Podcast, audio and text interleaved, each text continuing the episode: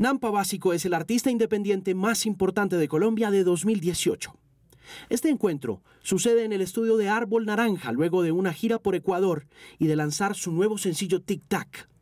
Pero ha pasado ya una década y vale la pena repasar la historia y la vida de este artista para saber dónde se encuentra en el presente. Del mundo de las tintorerías a la calle, en realidad, de no saber nada de música y redes a convertirse en un fenómeno callejero muy especial en el que la moda y el emprendimiento le dan un significado completamente diferente a lo que significa ser independiente. Se trata esta conversación muy interesante con Nampa Básico en el episodio número 23 de El Podcast por Canal 13. ¿Cómo estuvo Ecuador? Brutal. Se puso bueno, hermano. ¿Cuánto tiempo estuvo por allá? Esta última vez estuvimos, no poquito, como unos 12 días. Hicimos cuatro fechitas nomás esta ida. Cuatro fechas, sí. 12 días, eso es poquito, no eso es mucho. Eso es una trabajada importante. ¿Sí crees?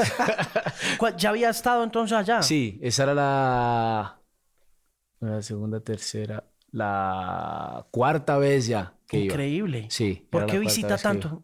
Porque me va bien y me quiere la gente y yo voy donde me quieran. sí. Entonces luego hicimos como un proceso. La primera vez que fui fue una sorpresa inmensa. De hecho, fui solo a Quito. Y fue como, wow, si hay hip hop acá, ¿sabes? Es como, me impresionó para bien. Luego al otro año fui como a hacer, en, en, el marco de un, como un festival pequeñito que había de varios artistas internacionales, yo era como la cuota colombiana. Y también nos fue bien, pero digamos como que no medimos muy bien el termómetro en la capital porque pues fue con otros artistas, ¿sabes? Y hicimos otras dos fechitas como en las periferias y también fue muy bien, ese era yo solo. Y ya antes el año pasado sí fui yo solo, como a mí me el aceite, como se dice. Y ya luego pues, me encontré una sorpresa enorme. Y ya este año volví, lógicamente. Bueno, en Ecuador, ¿cómo se da cuenta? ¿Cómo olfatea que algo está pasando allá? La primera vez fue fortuitamente, es como que me llama un parcero y me dice, papi, aquí se está escuchando tu música. Entonces yo, ah, qué bacano, no sé qué. Y a los meses me escribe un, pues también es colega y también es promotor, hacía como, en ese tiempo hacía como un trabajo de promotor. Y me dice, papi, no, pues véngase para acá, para Ecuador, venga y toca, pille cómo es la cosa acá. Y yo le dije, bueno, hermano, vamos. Y ya cuando vi, llegué allá y era como, wow.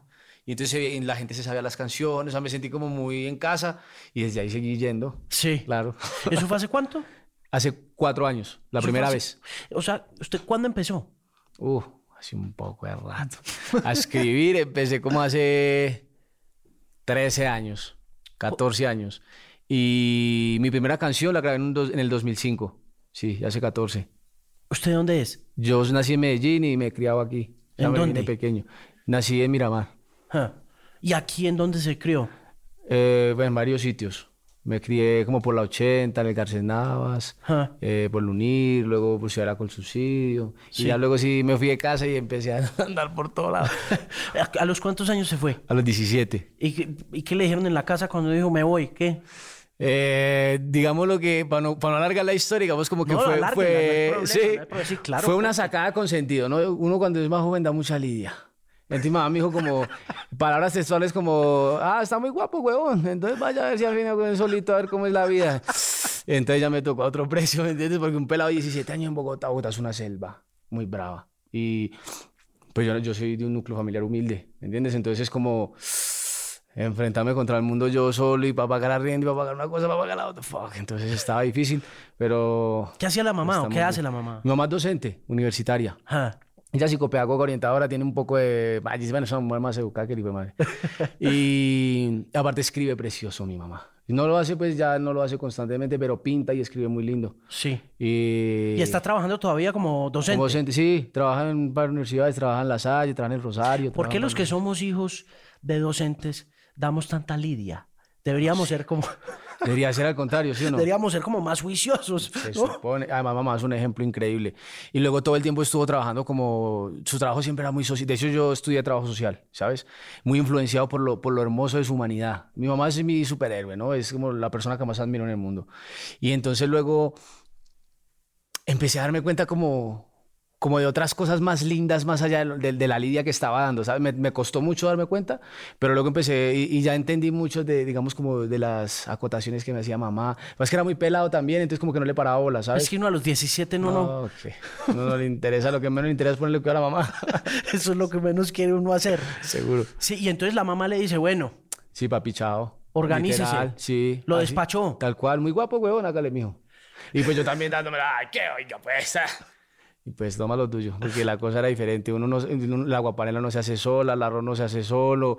Entonces, donde uno se da cuenta que tiene que comprar la vasijita para poder hacer la aguapanela, luego tiene que ir por la panela, luego tiene que ponerla a calentar, ponerle cuidado, ¿me entiendes? Y así con todo, uno da por hecho muchas cosas, ¿sabes? Porque pues uno, se, uno nunca tiene, bueno, yo le ayudaba a mamá en la casa, la cosa, pero digamos que yo no me tenía que dedicarme dos días a la semana a hacer aseo, o cocinar todos los días, o yo llegaba y siempre agua panelita, no tenía que exprimir el limón y chao, ¿me entiendes? Sí, claro. Ya luego solo es otra película. Sí, claro. Uh. Uno está súper bacaneado en la casa. No, en la casa no. La ropa está lavada. La cama está tendida. Hasta que le dicen a uno, bueno, pues usted habla muy sabroso, pero cuando vuelve por aquí? Es que venga los domingos a comer mondongo, papi. Literal fue algo así, porque ya iba solo los domingos. 17 años entonces arranca. ¿Y qué hace? ¿Para dónde echa? Aquí Coge- mismo en Bogotá. Sí, Ah, pero- bueno, me fui a un barrio que se llama Millas de Granada, muy cerca donde vivía ella. eh, porque no tenía nada, weón, no tenía ni... Porque le digo, le digo yo, mami, pues ¿desbarato la cama o qué? Y me dice, ¿cuál cama? Y yo, pues la cama mía, mi cama no es suya, la compré yo. Entonces salí sin nada, weón, con las bolsas de la ropa. ¿Y quién lo Y- recibió? No, me tocó pagar arriendo. Yo vendí una motico maluquita que tenía por ahí y con eso pagué el primer mes de arriendo y ahí en ¿Con qué adelante. había conseguido la moto? Ah, ¿Con qué había conseguido yo la trabajo moto? desde que tengo 12 años. ¿A qué se dedicaba de, De yo he hecho de todo, pa. Uf, poco de cosas. Yo he sido conductor, he sido ayudante, he sido auxiliar de eh, auxiliar contable, trabajé para la superintendencia. Entonces, no, eso que no he hecho. En ese tiempo me empleaba mi papá. Él tenía una tintorería industrial. De ahí fue mi amor por la moda. Porque mi papá es un gurú de los textiles y de los hilos y del, bueno, el, del- de los procesos en general. Entonces me empleaba. Eh, me ponía a manejar alguna máquina. Me decía, papi, eso funciona así. Por ejemplo, eso es un topper. Esos son los tres pedales, ese es el timer, esto funciona de la siguiente manera. Y la, y la idea es esto, esto se dobla así, esto se embala así, se empaca así, en puchos de tanto, tal. Y desde los 12 años yo no tuve vacaciones, siempre era, porque era lo mismo. Aquí no le da aguinaldo, mi ya está muy grande. Entonces, si usted quiere ropita, esa ropita maluca que le gusta poner, porque en ese tiempo ya te la sabes, ¿no? Sí. Los pantalones así enormes y las casacas y uno montaba la película. Entonces, papá no te compraba eso porque eso para ellos se veía mal. ¿me Sí? Como claro. que, papi, eso para prestado. Mira esos, esos tenis. En ese tiempo a mí me encantaban esos Osiris, ¿te acordás? Que era Sí, una cosa así como sí. un camión. No, yo era matado. Entonces, para poderme comprar eso, me tocaba trabajar con papá porque él no me lo, él no me lo daba. Sí, claro. Y ahí aprendí a trabajar. Desde, desde, ese, desde el primer día ya nunca dejaba de trabajar. Oiga, pero me da la impresión que mm, a, a nosotros, a los clase medias que nos crían aquí, no nos enseñan mucho a trabajar. Tenemos que guerrear un toquecito más abajo para poder, por ejemplo, yo cuando me fui para la USA fue que aprendí a trabajar, porque aquí era niño de papi, mami, relajado, pues clase media, media, pero ya llega uno allá y uno es clase media baja, y en clase media baja, empaque mercados, mijo. Sí, en esta- pues yo, yo la verdad nací en un estrato 1 casi prácticamente y luego ya gracias al, al trabajo muy fuerte de mi mamá y mi papá porque son muy berracos para trabajar los dos. Entonces luego ya, ya era digamos, estrato 3, o sea, cuando yo salí de casa ya era como estrato 3, pero yo no era clase media media como tú, yo era clase media un poquito más para abajo, digámoslo. Sí, sí. Y, y allá sí nos enseñan a trabajar, papi. Oiga, Allá entonces- sí, allá Óigame, sí. entonces usted a los 17 se va y ¿qué es lo primero que se pone a hacer? Eh, en ese tiempo trabajaba con papá todavía. Seguía trabajando con el Y- hombre. Y como uno dice, conspira la vida por ahí, entonces uno, uno sabe, ¿no? Entonces llega el parcerito con una mercancía de Estados Unidos, cuchito, ¿cómo es? ¿Qué tiene ahí? No, un bolsito, ¿cuánto me va a dejar eso? Tan. Venga, préstemelo un ratico, tan, y yo en un mes le pago. Entonces iba y conspiraba y vendía una ropa acá, le vendía a este otro. Yo toda la vida he sido un conspirete, entonces lo que necesita alguien, yo lo tengo, ¿me entiendes? Ah, cuchito, que un pase, yo sé dónde está. Eh, me tira la liga, ojo que me tira la liga. Cuando yo me, me dediqué a vivir de la música, de hecho viví un año y medio así porque me quebré, pero durísimo. Viví un, un año y medio conspirando, eso fue lo que no me dejó morir, digamos. Mirando a ver qué hacía. Claro. Rebuscando. rebuscándomela. ¿Y los tats? ¿Cuándo arranca a, A los tatuarse? 16. A los 16 empecé a tatuarme. ¿Cuál fue el primero? Me hice un escudo de Colombia en la espalda. Yo siempre he sido así un patriota guerrero con toda la fuerza. Que papá me lo borré porque quedó mal hecho, quedó muy feo. Y yo tenía aquí así en el pecho antes también decía, soy colombiano. Una cosa así, ¿no? yo era así un patriota, pero aférrimo, una cosa de loco. Y fue el primer tatuaje que me hice, el ¿Y escudo qué, de le, ¿Y Colombia. qué le decían en la casa? No, pues, ¿qué iban a decir? Los viejos no... No, eso era una bobada para la lidia que yo daba, eso era una bobada. sí, ya lo... Yo tengo una pregunta con respecto a la cultura del tatuaje en la cara.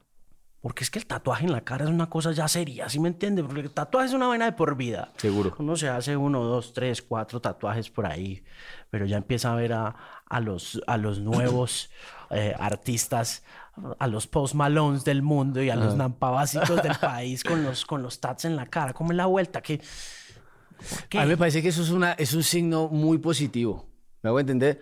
O sea, ¿usted tiene hijas de pronto? Sí, yo tengo una hija. Entonces, cuando su hija consigue un man así tatuado, e, es un man muy seguro y es un man que sabe, sabe, tomar decisiones. ¿Me hago entender? Cuando uno tatúa la cara es porque no le tiene miedo a nada. ¿Me entiendes? Y es una persona decidida y es como que me enfrento al mundo como sea. Claro, porque papá y mamá me dicen, marica, te tatuaste las manos. Huevón, ahora te tatuaste la cabeza. Y ahora yo le dije, ¿quién dijo que es que me van a pagar por como me veo? Yo acá soy modelo, huevón. A mí me van a pagar es por lo que hago. Por, pero en ese tiempo, yo todavía he hecho música, pero entonces en ese tiempo era mi, digamos como que mi línea era más la moda. ¿Cierto? Entonces yo era gerente de una tintorería industrial aquí en Bogotá y yo le decía, es que acaso me no pasa nada, yo voy a las plantas de diseño, hay un poco de tatuados, un poco de carelocos también, ¿me entiendes? Eso no, digamos como que los procesos creativos la gente es como muy acorde con eso y yo siento que una persona que se tatúa es una persona muy seguro de sí mismo y que sabe tomar decisiones para toda la vida, por eso le hago la analogía con la niña, ¿me entiendes? Si un van tatuado la va a tener toda la vida. ¿En qué momento empieza a meterse en música? No, desde niño. O sea, usted está... como 12, 13 años, me encanta el Pero como oyendo rap. Sí. ¿Qué yo no sé nada de música. Nada de música. O sea, yo teóricamente soy muy ignorante. Yo soy empírico totalmente, ¿sí? Y, y me encanta ser empírico. No me gusta cuadricularme con, en nada. ¿Me entender? Sí, pues es que... Es muy válido. No, no estoy diciendo que los que sepan de música son unos cuadriculados protocolarios, no. Pero algunos sí y la mayoría, ¿sí? Entonces a mí como que yo lo hago mal, pero me suena bien y me parece una chimba como suena, ¿entiendes? Entonces tengo como esa posibilidad porque no estoy academizado. Luego me academizo no tengo derecho, porque ¿cómo así, huevón? Si ya te enseñaron cómo hacerlo, ahora cómo te vas a salir, ¿me entiendes? Claro, claro. Es muy diferente. Sí. Entonces yo empecé a escuchar rap, yo toda la vida lo que digo. ¿Qué empezó oyendo? Clase media baja, entonces luego ya te la sabes, Entonces estamos muy cerquita del barrio, la calle, de acá. Y lo que más me gustó primeramente fue la estética, ¿sabes? Yo como, ¡ay, qué chima como se ve! Había un canal francés MCM, ¿te acuerdas? Claro, MCM. Eh, claro. Sábados y domingos en la tarde programaban rap. Sí, Era claro. puro rap gringo y francés. Y, y yo pilla, yo, y qué estilo, cómo se ve, no, marica. Es que chimba todo lo que hacen. No les entendía un culo porque yo no, no, no hablaba inglés, no hablaba francés, no hablaba nada. Pero lo que veía me parecía muy lindo, ¿me entiendes? Y yo decía, wow. Y luego dije, ¿sabes que en Colombia no hay de eso? Y ya empecé a indagar. Y mi mamá toda la vida ha trabajado en calle, ¿me entiendes? Ella en fundaciones, en una cosa y la otra. Le digo yo, eh, mamá, pilla eso. Y me dice, ah, no, yo ya los muchachos de hay muchos muchachos que hacen rap y tal, no sé qué. A mí el primer vinilo de rap me lo regaló mi mamá, de la etnia, me lo firmó Cas en el 2005, de hecho. Entonces fue como, wow, la mamita me regaló. Yo cumplía 15 años y me regaló el vinilo. Entonces ella fue la que me, como que me acercó con las personas. Me dice, ¿qué quiere papi? Y yo le digo, wow, qué chimba grabar. Yo ya grababa, pero entonces la forma que grabamos era la siguiente. Poníamos las cintas arriba de las aves, ¿sí o no? Sí. Y poníamos el, el, el reg y entonces rapeábamos todo. Sonaba aquí la pista en un, en un, programa, en un equipo y en la grabadorcita o en la otra poníamos reg y rapeábamos todos. Si se equivocaba uno, devuelva otra vez todo y empiezo otra vez a grabar. Y un parcerito, su papá era músico y su papá tenía una Tascam. Y para eso es lo más innovador del mundo, poder pasar de caseta a un disco. A un, y eso era para nosotros la gloria. Poner el disco y se escuchaba horrible. Pues imagínate, grabando aquí una grabadora, seguía el recaca y pasarla al disco. Eso se escuchaba horrible. Pero nosotros éramos muy felices porque en el tiempo, bueno, el que tenía plata tenía Dixman. Yo no tenía Dixman, por ejemplo. Tenía a mi papá y me lo prestaba a ratos porque le acababa la pila muy ligero. Y, sí, claro. y así empezamos a grabar. Y luego ya antes mamita me vio como la moral y que yo estaba como encarretado con la cosa y tal. Y yo le hice una canción a, la historia de mis dos tíos. Ellos eran habitantes de calle los dos. Entonces yo conté la historia de ellos, mal, mal, contada pues, pero, pero yo estaba como en un nivel muy exploratorio literalmente, literariamente hablando. Entonces mi mamá le pareció linda y me dijo eso, hijo, esta chimba. Entonces, ¿Eran los hermanos de la mamá? Sí, los hermanos de mamita. ¿Y cómo terminaron allá? ¿Cómo terminaron en, pues, calle? La vida como todo termina, ¿sí o todo toma malas decisiones y ahí llegan. Y ellos pues están muy permeados, porque ellos son antioqueños también, están muy permeados por, el, por la de los Ochoa y la cosa, entonces ahí cogieron mañas y ya te las sabes. Sí, sí, sí. Y mm, mamá me dijo, ¿por qué no graba la canción de tus tíos? Y entonces yo le digo, sería chimba, pero pues, ¿cómo? Y yo tengo un pelado allá que hace procesos con nosotros, que es la academia y tal, y, y él se llama Punto Rojo. Y yo le dije, ve, pues vamos a ver. Y entonces nos reunimos con varios padres porque en ese tiempo había muy pocos estudios, muy pocos, pues que, que le pusieran cuidado a un niño rapero sin plata, ¿quién? Sí, claro. Y nos reunimos cuatro parceros y dijimos, vamos a grabar una mixtape chiquitica. Entonces, pero usted graba sus temas, yo el mío, y cada quien es de, pero nos reunimos para que nos haga más barato. Y así la hicimos. Entonces salió mucho más barato la grabada, cada quien grabó su tema y cada quien se llevó su disquito con su tema y yo grabé ese tema en el 2005. Con una sola Una sola cosita. canción, sí. Una sola cosita. Yo y estaba más ya. feliz que hoy, gallo, estaba- yo era el hombre más feliz del mundo. ¿Y tiene esa música por ahí? ¿O eso se perdió? Parce, yo creo que sabes quién tiene eso, mi hermano. Mi hermanito, Sí. mi hermanito tiene, creo que todos mis discos y todas las canciones que yo he hecho, bueno, la mayoría yo creo que las tiene él. No ¿Cuántos, las- ¿Cuántos hermanos tiene? Por parte de papá y mamá, uno. Sí. Y por fuera somos, son cinco y conmigo seis. Yo soy el mayor de todos. Una tropa. Uy, mi papá le rinde. Una tropa importante. No, pero es un papá increíble. O sea, fuera de, fuera de cualquier otra cosa y de que es un papá increíble y tiene amor para todos, que es lo importante, ¿sabes? Sí, eso sí. Y desde siempre, no, es un papá muy... Y fue papá para todos. Lógicamente repartirse entre tantos pelados y, y- y varias familias, pues está difícil, pero, pero sí lo, logró. Sí. ¿Qué tan importante fue entonces la etnia? Para usted. ¿Pa' mí? Mm. Ay, yo, no sé decir mentiras. Y me parece muy chimba la música de ellos y lo respeto muchísimo. La verdad, la escuela de todos. El que diga que no, que no escucha la etnia y que quién es la etnia, pero que no, es- no está en ese mundo, ¿me entiendes? Eh, pero como que me influenciara y la cosa, no, ¿sabes? No. ¿Cuál fue su influencia más grande? ¿O cuál fue ese momento de hip hop que usted hubiera dicho, yo quiero llegar a hacer como esto o hacer un disco como esto? No, pues, no, nunca tuve como esa referencia exacta. tuvo de- referencias ser- Pues para mí mi mayor ídolo muchos años fue Eminem. Yo tenía los pósters pegados y todo, y para mí Eminem era una locura, porque era muy diferente. Entonces yo pillaba a todos así carimalos y tal, y con su película, y ok, bien, yo nunca me sentía así, ¿sabes? Y luego veía a Eminacito irreverente con los videos y yo decía, qué monstruo, weón. O sea, es como la, la, la antítesis a todo lo otro, ¿sí me entiendes? Ese man se burla de todo lo otro, es como serio y que la calle, gangsters, drogas, putas, ¿sí, ¿sí me entiendes? Y ese man no, ese man se, se, o sea, cogía de parche a todo el mundo, ¿me entiendes? Y me decía, eh, qué estilo, ¿me entiendes? Digo, Yo sabía que mi, mi literatura no iba por ahí, pero me parecía lindo el hecho de que fuera, pues, como muy diferente a todo, ¿me hago entender? Sí. Y luego escuché a Vico, luego escuché a Nas Escobar y también, para mí Nas era, mi primer original, mi primer disco original fue Nas. Sí. Sí, y de ahí en adelante, estilo bajo, muchas canciones de estilo bajo, got- a mí gotas de rap me parecían mucho más chima que la Enda. Sí. O sea, mi escuela fue gotas de rap. Sí. Sí. Bueno, ¿y qué pasa ahí después? O sea, porque es que eh, lo tengo que llevar para atrás porque lo que ha pasado recientemente puede lle- llega finalmente a manos de uno por prensa, por publicidad y toda la cosa, pero mire todo un montón de cosas. Una Entonces historia, hijo de madre. Sí. Y la gente cree que, que- uno sale, no, eso, o sea, de a mí se han inventado un poco de historia, no hayan que inventar. Como que yo salí así, que soy hijo de papi y mami, que es que tan, que me la pusieron, que llegó un narcotraficante y me puso una plata y me puso a sonar. Gana esto, ¿me entiendes? A mí lo que me ha tocado es un proceso muy difícil, ¿sí? Para mí fue más difícil, ¿por qué? Porque yo hago rap desde siempre, pero mi rap no le cae bien a los raperos. ¿Me hago entender? Porque tiene una estética diferente. Entonces al principio, ay, que eso no es rap, que ese rap, no sé qué, le, le colocaban como connotaciones como que, que ese rap rosado, que ese rap para niños, que ese rap familiar. Y, y, y, y a mí me parecía que, que era lindo. Yo, ok, sí, pues sí, hago rap para toda la familia, pero yo no siento que sea un insulto, ¿me entiendes? Es mi idea, de hecho. Y yo no tengo que hablar de todo lo malo que me hice. Entonces esa es la cosa, que la mayoría... Yo pienso que la resiliencia no tiene nada que ver con contar lo malo, ¿me entiendes? Es al contrario, deja lo malo dentro de ti, inside, vive, eh, pero luego saca lo bueno, ¿me entiendes? Hay muchas cosas lindas de que hablar.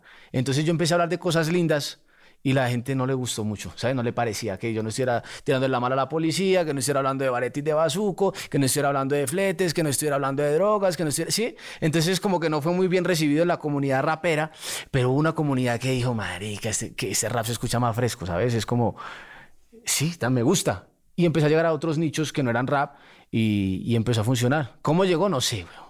Yo simplemente me senté en mi escritorio a escribir canciones y con Arca grabar y grabábamos y hacíamos música y grabábamos y grabábamos. Nosotros no sabíamos qué iba a pasar. Nosotros no sabíamos monetizar, no sabíamos cómo abrir el canal. Yo no, yo no, las redes sociales, soy malo para las redes sociales. Entonces Alca me obligó a abrir Facebook, Alca me obligó a abrir Instagram, Alca abrió el canal. eh, ¿Me entiendes? Entonces fue como, como una conjunción de todo, ¿sí? Yo soy muy del trabajo de campo. A mí es el tema de la calle, papi. Si me entiendes, vaya, consigo un contacto, vaya, un contrato, vaya tan porque me gusta redactar, me gusta así. Pero pa- yo para la tecnología es... No. Yo pensé que sí. No, no, no, la tecnología no, yo no somos muy amigos. Entonces yo me creo la estrategia aquí y luego entonces está el jefe que ya pone toda su gente. ¿sí? Entonces yo, la- yo me la pienso, pero yo soy malo, o sea, yo no... Si te digo, no sé ni siquiera cómo pagar una publicidad en Facebook, no sé nada. Sí. ¿Me entiendes? Porque no es mi fuerte y, no, y yo no hago nada que no me guste. ¿Cómo hizo para que, para contrastar el, poder negativo de la crítica de ese sector que durante tanto tiempo ha sido tan poderoso en la música urbana en Colombia y de alguna forma siento yo que lo ha siempre jalado para abajo. Seguro. Eh, haciendo parte un poco de él desde, desde la calle, desde, desde el sector, desde la comunidad. ¿Cómo hizo para decir, lo mío es para allá, yo voy para adelante y no me importa lo que digan los demás? Resiliencia. ¿Y cómo la cultiva? ¿Ah? ¿Cómo la cultiva? Porque es que, la, o sea, la resiliencia es un, es un tema tan intangible, ¿sabe? Es como la fe, un poco. Como dice la Biblia, que la fe es como un grano de mostaza y uno no la ve, sino que la siente y en realidad es una cosa que solamente se necesita una cosa casi que eh, ínfima, microscópica para poderla... Es como lo veas, yo no veo la resiliencia como un concepto. Yo veo la resiliencia como una forma de afrontar y entender la vida, ¿sabes? Yo no tengo rabia a nadie, weón.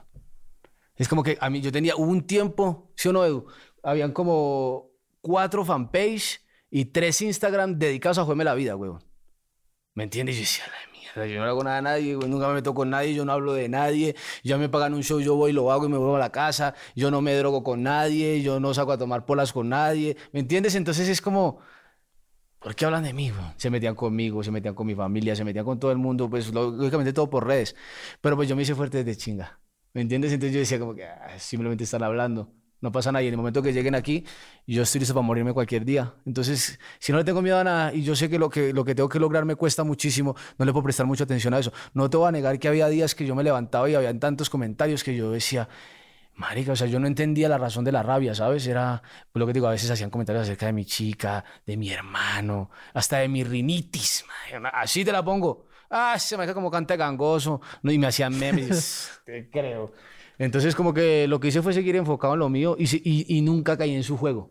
Yo no empecé a hacer canciones tirándoles, yo no empecé, nada. Yo lo único que hice fue contarles un poco mi historia y hice una canción que se llama Mente Necia y les conté quién soy. ¿Me entiendes? no hagan conjeturas, papi. Esto soy yo, sin decirle nada a nadie. ¿Me entiendes? Yo no les diré nada, no me digan cosas, que ustedes son unos hijos de puta, nada.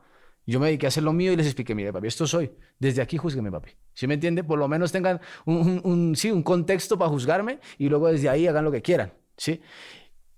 Y hubo un momento que yo siento que como, como, pues como decimos a nivel interno en el equipo me les voleé dije, no, ya no, ya no nos puso cuidado, ya que, ¿me entiendes? Ya es como, como que uno, como cuando está conquistando a alguien, uno insiste, insiste, insiste, ya, ya botaste todas tus herramientas, ya la llevaste a la finca, la llevaste al mirador, la llevaste al vino y la chimenea y no, pues nada, la mierda, ya no funcionó nada, ya no tengo herramientas, siento que les pasó algo así, como que, no, este pelado al final no le importa nada, sino que sigue camellándolo él y no se mete con nadie. Y yo, y eh, al día de hoy, yo no me meto con nadie, no le guardo rabia a nadie. Veo los que a veces me hacían cositas, igual los saludo en los cat, en los camerinos.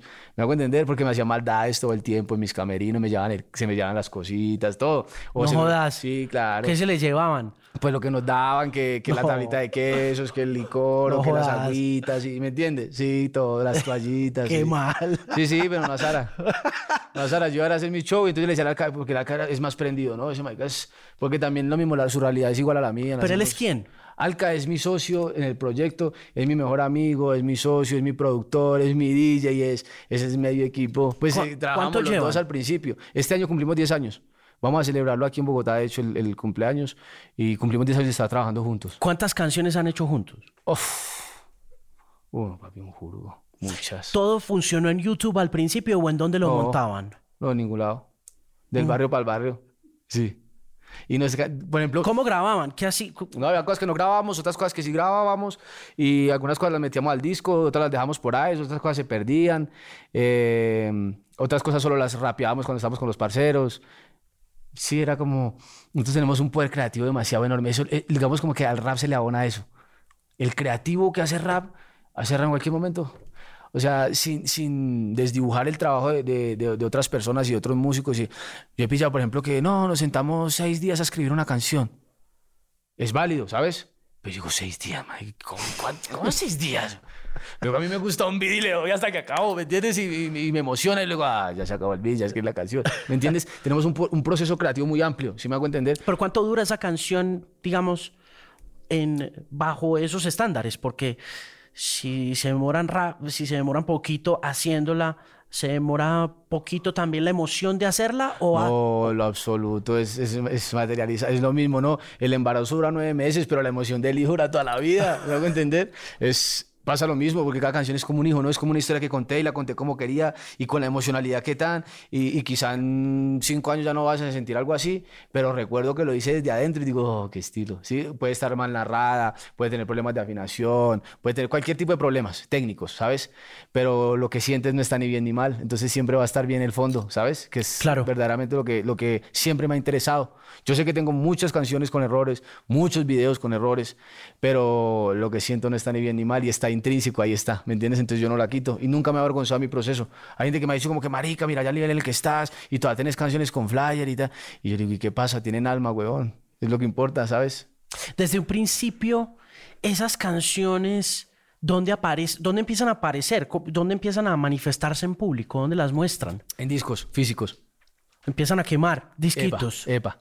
El primer disco que, que hice pues como ya un poquito más... Pro. No, pues para, lo que, para lo que a ti significa pro, no. Para lo que a mí en ese momento significaba un esfuerzo, sí. Porque ni siquiera era prensado, ¿me entiendes? Era como que trabajé re duro para pagarle el diseño al parcero, trabajé re duro para comprar las cajitas, trabajé re duro para quemarlos. Y, y fue entre esquinas. Ese fue mi primer disco con Arca, de hecho, lo grabamos. Eh, pues lo grabamos, él, él hizo toda la producción del disco también en su casa y lo quemamos. Y ahí empezamos. ¿Cuántos a disquitos queman? 500. Sacan 500 disquitos y cómo lo reparten. No, vendiéndolos a los parceros. Y así en los eventos íbamos, yo me paraba en Raval Parque afuera. Decía, oh, ¿por qué no nos dejan entrar? Si tú no estabas que con el de la carva y yo, y el único contacto que yo he tenido toda la vida se llama Dios. Yo no tengo más contacto, yo no conozco a nadie, ¿me entiendes? El más famoso que conozco a usted, yo no conozco a nadie. Entonces, sí, yo me parchaba, sabía que pillar los flyers, pillar el evento y, y me iba a venderlos. Entonces yo me paraba fuera del evento y los ponía, les tiraba la buena a la gente, oh, está, pilla disquitos, sigue organizando, apenas estoy arrancando, tírame la mano y vendimos ¿Cuánto, los 500, cuánto, cuánto valía el disquito? 10 lucas. 10 luquitas. Sí. Y bien. Sí, pues, Buena la venta. Había unos que tocaban a siete, a seis, ya te la sabes. ¿sí? Pero sí, salían, salían. Y ya pues yo tenía el costo y el costo era, a mí me salió como, lógicamente hice los costos re mal porque pues no metí los costos de los, los como el, el tiempo de trabajo de Alca, el tiempo de trabajo mío, yo no metí nada de eso. Entonces para mí el disco salía como a 3.400 según yo. Claro. ¿Me entiendes? No está incluido nada. Entonces, no, Mike, igual estoy ganando. A 7 lucas le gano, a 5 lucas le gano, no pasa nada, lo que sea. Lo que me importaba también era como que la gente escuchara lo que estábamos trabajando, porque en ese momento ya era muy diferente. Yo no digo ni bueno ni malo, era muy diferente lo que ya estábamos trabajando. De hecho, de ese disco hay una canción en, en YouTube que se llama Sin Perder la Fe. Fue la primera canción. De hecho, la vez pasada estamos cayendo en cuenta con Alca de eso y nada, hicimos la primera canción que se llamó Sin Perder la Fe y no la hemos perdido. Y esa canción aparece ahí Sí, sí luego, está en de- YouTube, sí de, está. luego de que la venden. ¿En qué momento empieza a pasar el tema en internet? O sea, ¿en qué momento? 2014. 2014 grabé una canción que me parecía una chimba en ese momento, se llama Sweet Blonde. Toda está una foto más en flyer horrible. Ahí está en el canal. Y en todo el 2014 no subí nada más. Solo esa. yo no sabía cómo funcionaba, yo no tenía ni idea cómo, cómo, era la cosa. Y ya en 2015 nos dijo como que, marica, es que es que escucha la música, bueno, y ya empezamos a pillar que, pues, que la canción ya tenía reproducciones. Uy, marica, tiene como 5 mil, qué estilo. Y de ahí adelante ya fuimos como más, más juiciosos un poco, ya empezamos a... ¿Qué, ¿Qué pasa? Que nosotros entendíamos que el primer disco que hicimos era un nivel muy exploratorio. Entonces había muchas cosas muy mal. Entonces, ¿Qué estaba mal, por ejemplo? no, casi todo. Sí. Pero que se O acuerde sea, lo que, que- tenía era amor y alma. Eh, técnicamente había muchas cosas muy mal organizadas. Yo también desde la literatura no estaba haciendo bien los, los, los círculos, no los estaba haciendo bien. Entonces yo había hacía círculos de tres, a otros de cinco. Luego ya entendí mucho mejor. Eh, no en todas las canciones, la mayoría las hice bien, digamos, eh, la estructura de, de la poesía, digámoslo. Pero entonces yo no entendía que, tenía, que eso tenía que, que, que quedaba un cuatro cuartos y que había que llegarle acá y que había que llegar luego acá y acá y acá, que la estructura era aquí, ¿sí me entiendes? Entonces nunca sacamos nada de eso porque sabíamos que estaba, pues era para nosotros nuestro proceso lindo, pero pues no, no había que sacarlo. Yo también alterno a eso, trabajaba con un grupo que se llama Sinfonía Latina y trabajé con ellos como tres años, saqué un disco con ellos también que se llama Tú. Y ya luego dije como que no, a mí no me da porque yo soy muy a mi ritmo. ¿Me entiendes? Entonces yo a mí me encantaba. Yo, escucho, vamos a grabar. No, no puedo. No, no sé qué. Y yo, ¿cómo así, papi? No, pues que está enamorada la cosa. ¿Qué pasa, pues? Y, y entonces era el negro y yo camellando. Entonces era acá, le decían, "Eh, camellemos. Entonces yo no sabía ni qué hacer. Hasta un momento ya les dije como que no, papi, pues ya no me da más. Yo tengo que, yo quiero hacer música. Y ustedes son muy despaciosos en ese momento. Tenía, y tenían trabajos muy buenos también, que estaban en la fiscalía, trabajaban. tal, entonces, y, y yo le dije, no, papi, yo tengo mi plan A y mi plan A. Yo voy para el frente. Y decidí seguir trabajando solo con Arca y otra vez volví a ser solista. y ahí camellamos otro paso a la locura. Ok. Epa. Y ahí... eh, Ese sí ya lo montábamos. todo. No. Una que otra. ¿Y Una por qué otra. Y lo versionamos. Por ejemplo, la de- hay una canción que se llama Te invito a no hacer nada. A mí me parece una chimba esa canción, de hecho. Y la versionamos en una guitarra. y Yo también entonces ya me puse mi primer sombrero, ¿no? Me puse, un- me puse mi primer sombrero y ya tiene una estética un poco más linda. Ya no era pues tan nea y tan rapper y, y la, la película, sino ya estaba un poquito más... ¿Por qué se puso el sombrero? Porque siempre me, encan- me encantan las gorras y los sombreros, desde siempre. Me parece que, no sé, como que lo que evoca en mí, ¿sabes? Me parece lindo y me parece que casi nadie los usa. Entonces, siempre me ha gustado lo diferente. Sí. Siempre. Entonces empieza a cambiar estética. Sí, sin querer queriendo, bueno, sin querer queriendo también, sí, como que ya también yo a mi vida, a mi vida cotidiana dije, ah, ya no me quiero ver como tan así, ¿sabes? Eh, voy a empezar a darle una vuelta, porque ya me veía como muy parecido a todo el mundo, entonces ya todos teníamos los mismos tenis, todos teníamos la misma gorra, y eso se volvió como una tendencia, que, teníamos- que todos tenían lo mismo, y a mí, a mí no me gustaba eso. Entonces empecé a hacer mi ropa. Papá me ayudaba. Yo decía, papi, qué chimba tal. Me dice, yo sé cómo a Wenga le explico. Era. Y entonces él me explicaba porque él tenía su empresa y, y yo aprendí mucho los procesos y me engomé durísimo con los procesos. Me encanta. A mí lo, lo que más me gusta de la moda son los procesos, los acabados. Entonces yo hacía mi ropa y ya me empezaba a ver así pues, diferente a los demás y me pareció una chimba. ¿Qué empezó haciendo? En la ropa. Jeans. Jeans. Sí, me gusta hacerle es muy jodido de hacer. ah. Un, jean- un jean no es muy jodido de hacer. No, porque está aquí en lo patrona, yo le hacía el proceso. O sea, es que todos los jeans son iguales. O sea, todos los jeans llegan a la empresa del mismo color. Eso es un, se llama un denim crudo. Entonces es un pantalón que nadie se puede poner. Eso es una eso es durísimo. Entonces luego lo que, lo que hacíamos nosotros allá era precisamente quitarle esa goma, los roticos, los sandblasting, los bigotes y la cosa. Entonces yo ya sabía, yo diseñaba lo mío. Entonces ya sabía cómo hacerlo. Al principio pues me tiré un poco, pero, pero no pasa nada. Luego Sí. ya aprendí y me quedan lindos. Y todavía. Sí, todavía hago mucho de mi ropa. Yo ya Sí. voy a lanzar mi marca también. ¿Sí? Mm, Ya no de jeans, pero sí voy a lanzar mi marca. Ok. Y me engoma mucho la moda, me encanta. Ok. ¿Y, qué, y bueno, ¿y qué, qué más pasa ahí? O sea, usted Eh, ah, empieza bueno, a hacer ya- la ropa, ya tiene el canal, ya están andando las cosas. Eh, Ya empezamos a montar más cositas y empezamos a sacar singles. Y empezamos a... Como a- yo le decía a la canea, tenemos que hacer los videitos como a nosotros nos gusta, pero pues no teníamos nada, no teníamos ni cama, no teníamos nada. entonces, Teníamos ganas, es lo que, lo que necesitas es ganas, no necesitas nada, uno no necesita plata, uno necesita es ganas. Y lo que le digo, como yo el conspire, entonces yo, yo, voy- yo consigo la cámara, usted no se preocupe, papi. Vamos en la moto, ¿a dónde nos vamos a ir? ¿En qué locación? Ya la consigue, no, pero allá están los guardas. Usted no se preocupe, papi, yo negocio los guardas. Yo llego allá y yo, yo conspiro para entrar. Y empezamos así a grabar los videitos y grabamos el video de Amor de Cuarta, lo grabamos en el Pueblito Fantasma. Sí, ahí por la calera. Ni idea, En no. esos días vamos. Una pues ya ahorita, ya ahorita hay mucha, ya está como la empresa de cementos volvió a coger la cosa, pero en ese tiempo estaba totalmente abandonado. Y entonces eso, pues sí, no, a nadie, totalmente solitario y medio, medio espanto la cosa. claro, fantasmagórica la vaina. Y nos cagamos la locación porque la locación no se ve nunca, güey. Eso parece que se hubiera grabado una casa horrible, pero luego logramos unas tomas bonitas y ya el concepto. Y, y siempre hemos tenido el concepto de los unicornios. ¿sabes? A mí me encantan los unicornios. Por lo que significan para mí, sí, es como la forma en que lo entiendo y lo que lo entiende Alca. Entonces es como que, ah, ne, aquí tenemos que empezar a poner nuestro sello de los unicornios, ¿me entiendes? Entonces luego yo saco con una máscara unicornio en algunas tomas, saco rapeando y ya era una estética diferente y la gente, y la canción es muy diferente a todo lo que se venía haciendo de rap y empezó como a funcionar esa canción. Y luego sacamos sola, cuando ya sacamos sola, ahí ya la gente empezó a interesarse más, porque ya era una canción, digamos, con sentido, ya era una canción más sentida. Y se supone que un hombre no puede hacer una canción que se llame sola, sino que se llame solo. Luego no, me puse eh, eh, desde, desde el otro lado, ¿sabes? Porque yo, yo luego después en otra canción digo, ¿cómo no escribir sola si sola las dejé? ¿No? Entonces es como hacerme partícipe de su historia, ¿sí? Desde mi concepto, o sea, de lo que yo percibía que hacía o que pasaba, o lo que vivía una mujer que estaba sola, o que yo había dejado sola, eh, me puse como en su posición y luego ya hice un video- hicimos un video conceptual muy bonito, también nosotros mismos. Sí. Nos prestaron un, un estudio fotográfico en una universidad y entonces yo mandé a hacer una galería de fotografías de mujeres solas muy lindas. Las cogía pues de internet y hice una, como una, ¿cómo se llama? Como una selección y mandé a imprimir los retablos y entonces se veía Se veía lindo, pues a bajo costo y lindo. ¿Y quién fue? ¿Y quién fue a la galería a ver eso? Yo hice la galería, no, pues no que me prestaron el estudio. Yo mismo tuve que después descolgarle y quitar los, los cositos para no dañar la pared. Pero espera un momentico, o sea, lo, de las fotos de las mujeres, lo de la selección y la curaduría, yo... termina, o sea, eso lo hace todo usted, sí. pero... Es que éramos Alca y yo contra el mundo, solo el, equipo éramos los dos. Y pero, pero a ese, y esa galería estaba, esa selección, esa curaduría estaba abierta al público. No, nada, para el video. Ah, solamente para el video. Sí, nos prestaron el estudio tres horas y, y en ese momento entonces la montamos toda, o sea, medimos para que quedara derechita y, y ya. Ok, ¿y, cómo, ¿y ahí qué pasa? Entonces ya la gente le, le, empezó, empezó como a llamar la atención. Y ¿Cómo se da cuenta que...? Por las reproducciones. Empieza. Porque antes para mí llegaban a mil y uno era, uy, marica, mil. Luego entonces diez mil, uy, marica, diez mil. Cuando eso yo dije, que a 100 mil. Y yo, ay, marica, ¿cómo así que 100 mil? Y luego nos cuentan que, que, se ganaba plata con eso. Yo no sabía tampoco.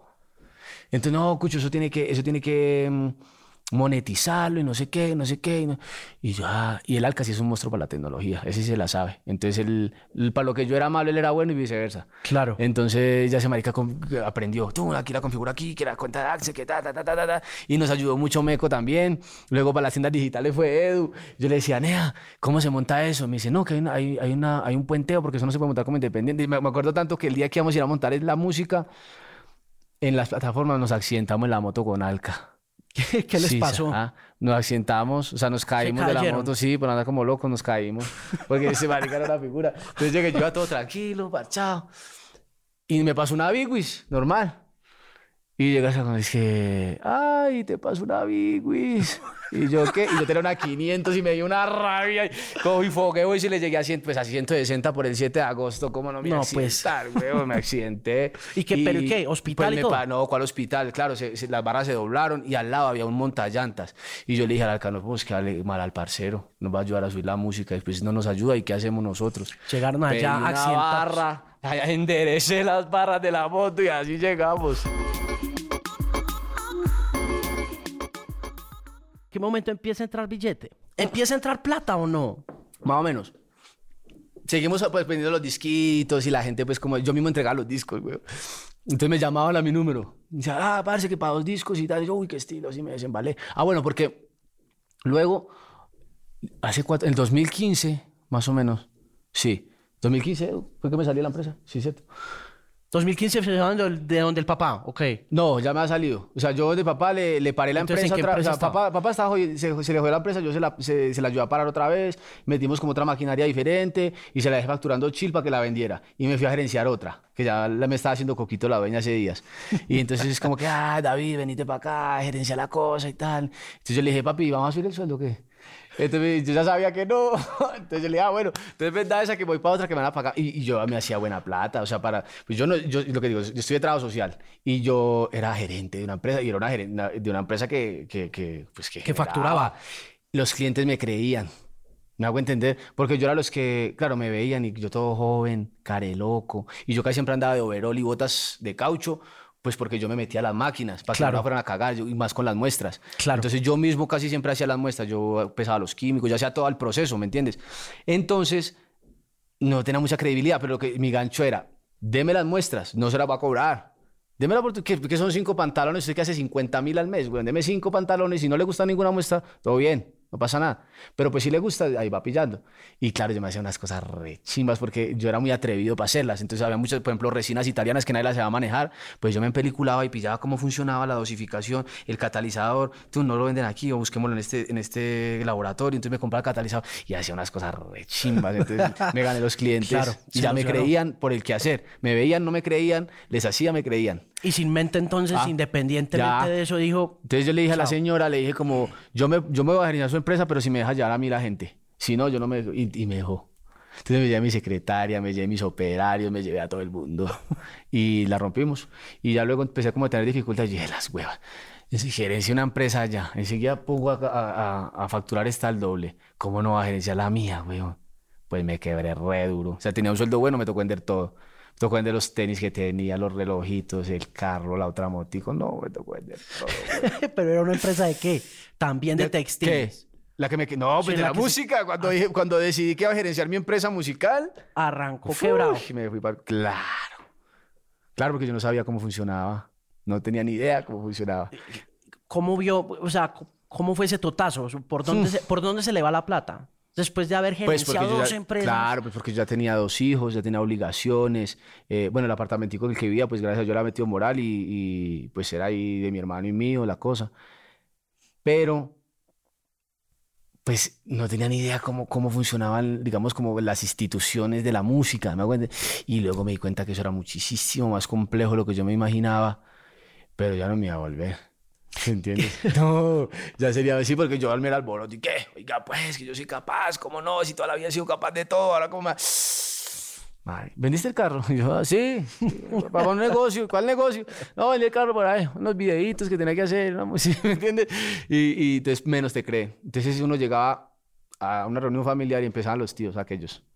¿Oíste, huevón? ¿Cuándo va a empezar a trabajar? Y yo, como que cuándo va a empezar a trabajar? Bueno, trabajo todos los días. Ay, gana este. ¿En qué estás trabajando? Y yo, pues en la música, música. huevón, para que me vaya bien la música. Y tiran caja. Ay, gana este, marica. ¿Sí?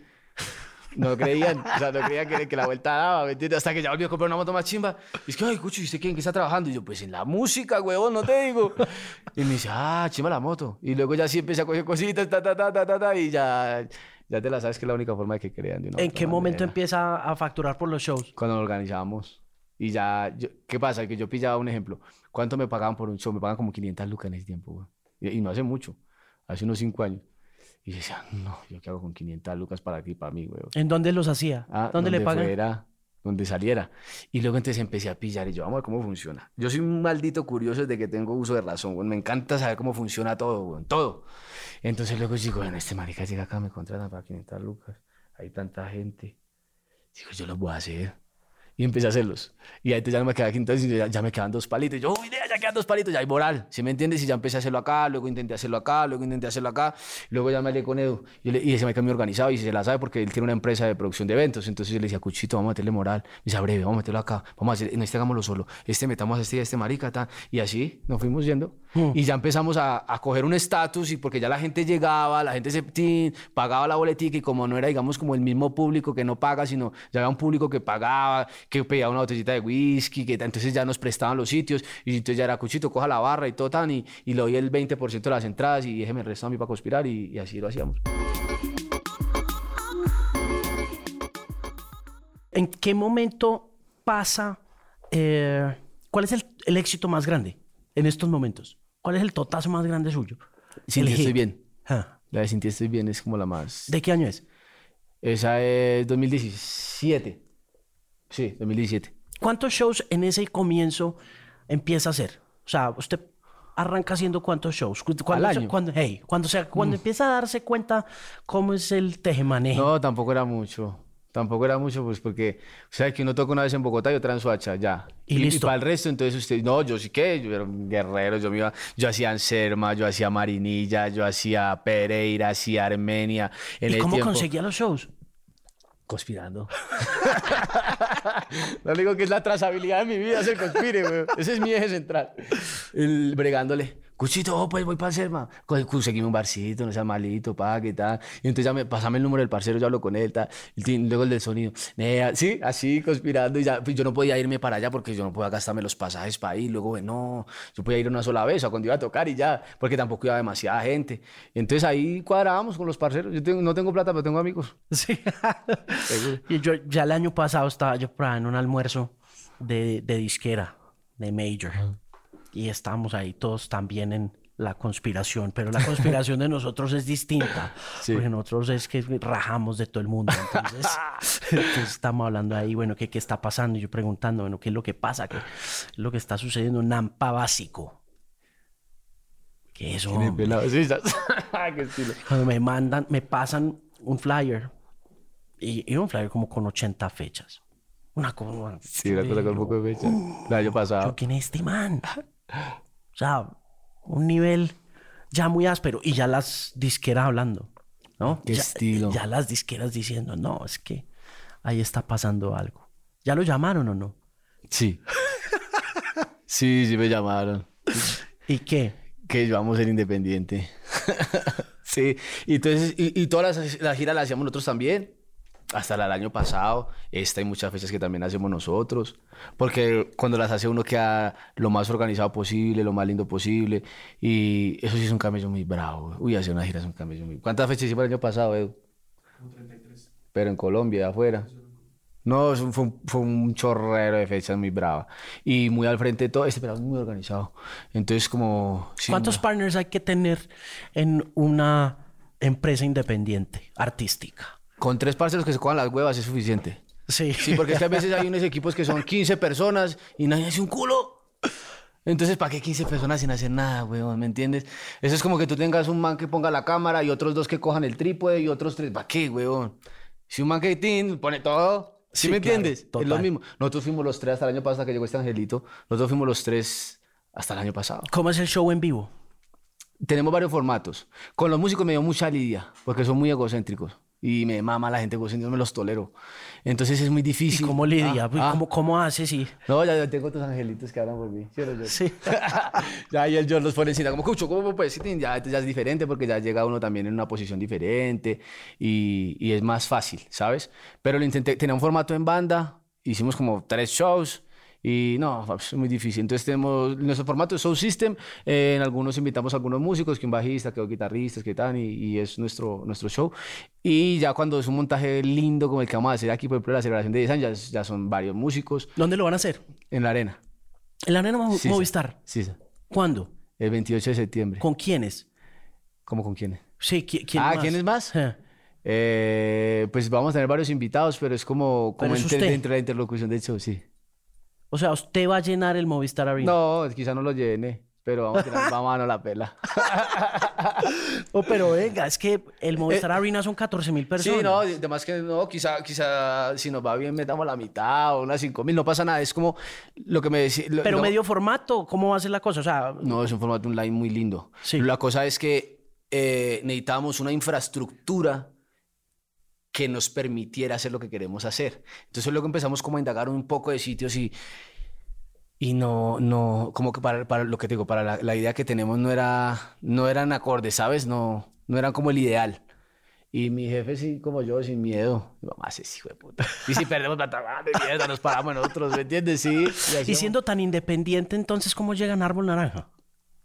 ¿Cómo llegan acá? ¿O cómo? Yo tengo un parcerito que es mi stage, que se llama Portillo. Lo quiero mucho, el Porti. Y luego el Porti eh, me dice, marica, eh, el jefe quiere desayunar con usted. Y yo, ¿quién? Me dice Jorge Jiménez. Yo, ¿quién es Jorge Jiménez? Y me dice, ¿cómo que quién es Jorge Jiménez, güey? Y me dice, pues el dueño de Árbol Naranja. Y yo, ¿qué es Árbol Naranja? ok, digo, yo no sé nada, ¿me entiendes? Pues yo estoy, yo estoy enfocado escribiendo y me gusta, entonces yo no... Y, y cada vez que me intentaba acercar, como que yo sentía que me hablaban, o sea, como que, en- ¿cómo te explico? Era como en esa actitud, ¿quién eres tú? A ver, ¿qué puedo hacer por ti? Ah, esta es la mierda, yo solo soy capaz, ¿me entiendes? Entonces, él llegó en una actitud totalmente diferente, güey. ¿Me entiendes? De... Lo primero que me dijo, respeto mucho tu proceso, hermano. Y entonces yo le pregunté como entre líneas que cuál era el motivo del desayuno. No se lo pregunté así feo, sino... Y ya empezó a decirme que solo te quería conocer. No quería hacer nada más. Conocer y que me cuente qué, qué es Nampa, huevón. Sí, porque claro, él decía, ¿ustedes son solos? Y yo, sí, somos tres personas. Me decía, ¿cómo tres personas? Y yo, sí, somos tres. ¿Y hicieron todo esto? Sí, los tres. Entonces, marica solo se sonreía, güey. Y me decía, es un bravo. Sí, y luego ya empezó a meterse en el proyecto y nos hicimos parceros. Y desde el parceraje empezó, Cuchito, pille esto, marica, ojo, no va a firmar la chimbada. Venga, yo se lo mando a rezar con los abogados. Venga, ¿qué tal? Empezó a acompañarme sin, sin ninguna pretensión, weón. Y luego cuando, ya me dijo como que, papi, aquí se le puede meter la ficha a esta vuelta, ¿me entiende? Créanme y, y hagámoslo como usted quiera, yo no le voy a robar un peso, ¿me entiendes? O sea, esto es por amor, la cosa. Y yo más de que me lo haya dicho, yo empecé a entender que sí, ¿sabes? Es como... ¿Lo sintió? este- claro, este, este parcero trae otra onda totalmente diferente. Y yo ya me había sentado con una de las mayors. Y dije, a mí me gusta más por este lado, weón. Sí. Porque yo no entiendo todavía ese concepto de que yo escribo la música, de que yo la interpreto, pero es tuya. Y ellos se quedan con... A mí no me cae en la cabeza eso de ninguna manera, ¿me entiendes? Y, y ni siquiera es miti miti, ¿no? Eso es, no, el, el, tal, y ya te la sabes, pues tú sabes mucho más de majors que yo. Eh, y la buena para las majors, y, y, si algún momento firmo, las voy a querer igual mucho, pero tiene que ser como, como dije. La música es suya. Sí. la música tiene que ser suya. no... entonces, entonces ellos lo mitigan es poniendo billete en la mesa. Claro. Bueno, te voy a dar no sé cuántos miles. Y yo le digo, yo no necesito todo eso para vivir. yo, yo, yo, yo ya sé que necesito para vivir y estoy viviendo bien y luego para mí hay muchas cosas más importantes que el dinero. Me hago entender. Entonces, yo siempre, y, yo se le dije a Jorge la vez pasada que hablábamos, bueno, la vez pasada no, cuando empezamos a hacer como unas estructuras para, para empezar a trabajar, hay dos enfoques en la vida, el ser y el tener. El mío es el ser. Entonces no me intentes conquistar con el tener porque no las logras, güey. ¿Me entiendes? Entonces, y ellos seguían con el mismo argumento de que dije, marica, que no me vas a conquistar poniéndome más y más billete. Peor. Yo sé, yo he hecho muchos negocios en la vida. Y yo digo que empezar un negocio, un ejemplo, es menos 700 mil. A la mierda, güey. ¿Para quién es? para nadie. Para nadie. Para nadie. ¿Me entiendes? Entonces no se necesita ser demasiado inteligente y a mí me va bien con los números. Me gustan los números. Se le nota. Entonces, Se le nota harto. a mí no me, y, creo mucho en mí mismo. ¿Me entiendes? Entonces yo sé que ahorita no estoy facturando una cosa así que uno diga, uy, ese marica es un multimillonario. No. Pero yo sé que sí, sigo trabajando fuerte, sí. Y luego tengo muchos aliados que le meten la ficha, ¿me entiendes? Eso está bien. Entonces yo sé que sí, yo sé que sí. Entonces dije, pues me va a tardar un poquito, pero esa plata que me están ofreciendo yo también la voy a coger. Me, me va a tardar. Pero yo no tengo afán, la paso una chimba que afán voy a tener. Pero va a llegar. Oiga, está espectacular TikTok, hermano. Sí, qué estilo, gracias. Sí, ya mira que lo has publicado, yo lo valoro mucho. Está bellísima, hermano. ¿Cuál, qué, qué, sigue entonces? Eh, ¿Show en el Movistar Arena cuándo? 28. ¿28 de? De septiembre. Tenemos, ¿cuándo es que, ¿cuándo es que FACA, papi? 28 de julio. 28 de julio es FACA. 4 de agosto Medellín. 4 de agosto Medellín. 26 de agosto Tunja. 26 de agosto Tunja. 1 de septiembre Pereira. 1 de septiembre Pereira. 28 de septiembre, Bogotá. ¿Cuándo vamos a Perú, Jorge? Octubre, Perú y, y volvemos a Quito. ¿Y para dónde más vamos? Bucaramanga. No, soy un poco menos. Lo que es cosas para hacer. Sí, hay varias, gracias Oiga, a Dios. mucho gusto conocerlo. Igualmente, Paz. Músico brillante, gracias, parcero. No, gracias, gracias.